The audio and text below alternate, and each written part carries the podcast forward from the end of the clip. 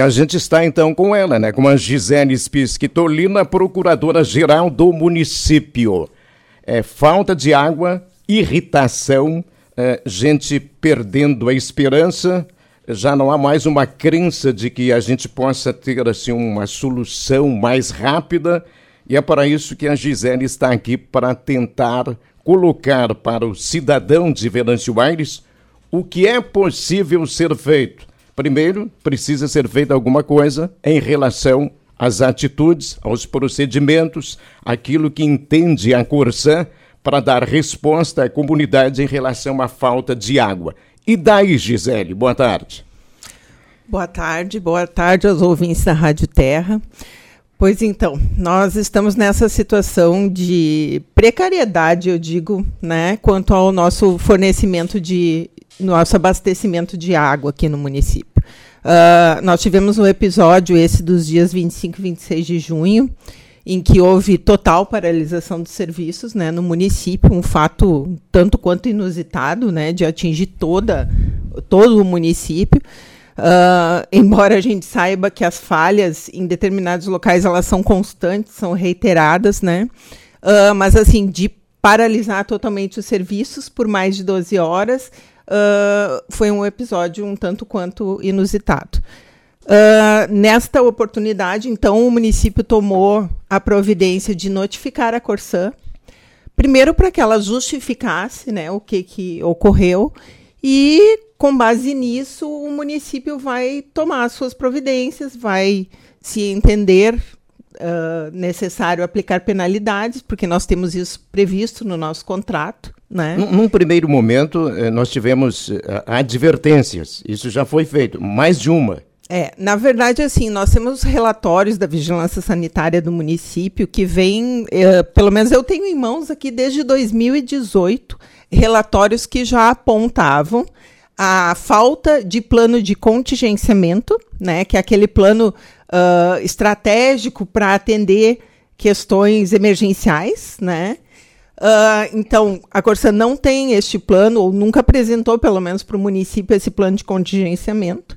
E também uh, não fazia a manutenção adequada dos seus equipamentos. Eu tenho relatórios, então, desde 2018, que apontam uh, essa situação. Claro que isso, uns, num momento, né, ocorria, ocorreria o que de fato ocorreu. Né? Se você não tem manutenção, acaba que num determinado momento você vai ficar sem a prestação de serviço. Pelo menos é a manutenção adequada, né?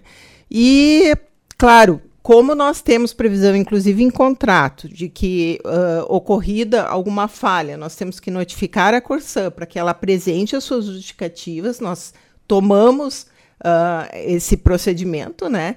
Nós notificamos a Corsã, a Corsã nos respondeu e agora, no início da semana que vem, nós vamos sentar com os nossos técnicos, né, lá da Secretaria de Planejamento, e vamos uh, julgar essas justificativas, se elas são ou não suficientes e qual a penalidade que nós iremos aplicar por isso. Num primeiro momento, você já tem ciência dessas justificativas e assim, num, Sim. num primeiro, num primeiro olhar, o que, que você acha? Bom, o que eu posso dizer é assim que nem tudo que veio como justificativa eu entendo como plausível. Por quê? Porque se os relatórios da vigilância sanitária já apontavam a falta de manutenção, não foi de graça que aconteceu o que aconteceu, né? Então, mas claro, isso é uma opinião pessoal minha, eu vou deixar que os técnicos, né, julguem isto, mas pautado nesses relatórios que eu tenho da vigilância sanitária, eu entendo que houve sim falhas e nós vamos aplicar alguma penalidade. Gisele, a, quando ocorreu né, essa falta de água em todo o município, a prefeitura notificou a Corsã e também a Gergs, que Exatamente. é a agência reguladora. Na resposta que a Gergs né, deu ao município, eles disseram que a Corsã deveria uh, ressarcir os moradores né, que ficaram há mais de 12, uh, a 12, pelo menos 12 horas sem água. Como que pode ser feito esse procedimento? Ou, ou de, como de fato as pessoas podem acessar isso que é um direito, então? Na verdade, uh, essa penalidade, esse desconto que deve uhum. ser dado ao usuário, né, uh, está estabelecido em resoluções, né? O cálculo que é feito, exatamente não sei te precisar, tá? Mas isso está estabelecido em resoluções. E aí, no momento em que a Gergs, então, impor isto à Corsã, né? A Corsã vai ter que atender, porque é a agência reguladora, né? Então, a Corsã está submetida a essa decisão da Gergs. Uh, na informação que foi repassada pela Gergs, ela também disse que notificou a Corsã e que estava aguardando a resposta da Corsã para decidir também o que ela vai uh, adotar né, de procedimento, eventual penalidade, enfim. Uh, mas esta questão do desconto, ela já deixou bem claro na, na, na resposta dela, né? Que deve ser feito um desconto para todos os usuários que ficaram mais de 12 horas e nós tivemos essa situação de forma generalizada ali nos dias 25 e 26, né? Como que tem sido o diálogo entre o município e a Corsã? Eles têm atendido, têm respondido realmente às demandas ou tem sido um diálogo, diálogo difícil? É, nós estamos diariamente entrando em contato com a Corsã, até porque houve aquele episódio nos dias 25 e 26, e depois disso houve novos episódios na zona alta da cidade. Então, assim, o nosso contato tem sido diário, né, a cobrança por telefone, WhatsApp, mas nós também agora resolvemos notificar a direção, a superintendência e a direção da Corsã de toda e qualquer reclamação que nós viermos a, a receber a partir de agora. Porque na resposta que a Corsã deu, a Corsã, através da sua superintendência, disse que não tinha ciência de, de eventuais falhas. Bom, então vamos formalizar a partir de agora toda e qualquer falha que vier a ocorrer. Não é estranho para você que diga que não tinha ciência? Bastante, me parece que falta comunicação, né? Uh, porque se o relatório que foi entregue pela Vigilância Sanitária desde 2018, pelo menos, né, já apontava esses problemas uh, que existia na questão da manutenção, não entendo como a superintendência não teria essa ciência, né? Na verdade, você tem um, um material grandioso em mãos, Sim. né? Para dar andamento a esse processo. Sim. É, exatamente pautado em toda essa documentação que a gente tem, que nós vamos tomar uh, a nossa decisão em relação a essa situação dos dias 25 e 26, ver qual a, a penalidade que nós vamos aplicar. Em relação a essa notificação que nós fizemos na data de ontem, sobre a constante uh, falha no fornecimento de água da zona alta da cidade, nós também vamos uh, adotar providências. Eu também estou aguardando uh, da Corção retorno sobre quais as medidas emergenciais né, que eles vão adotar para resolver essa situação.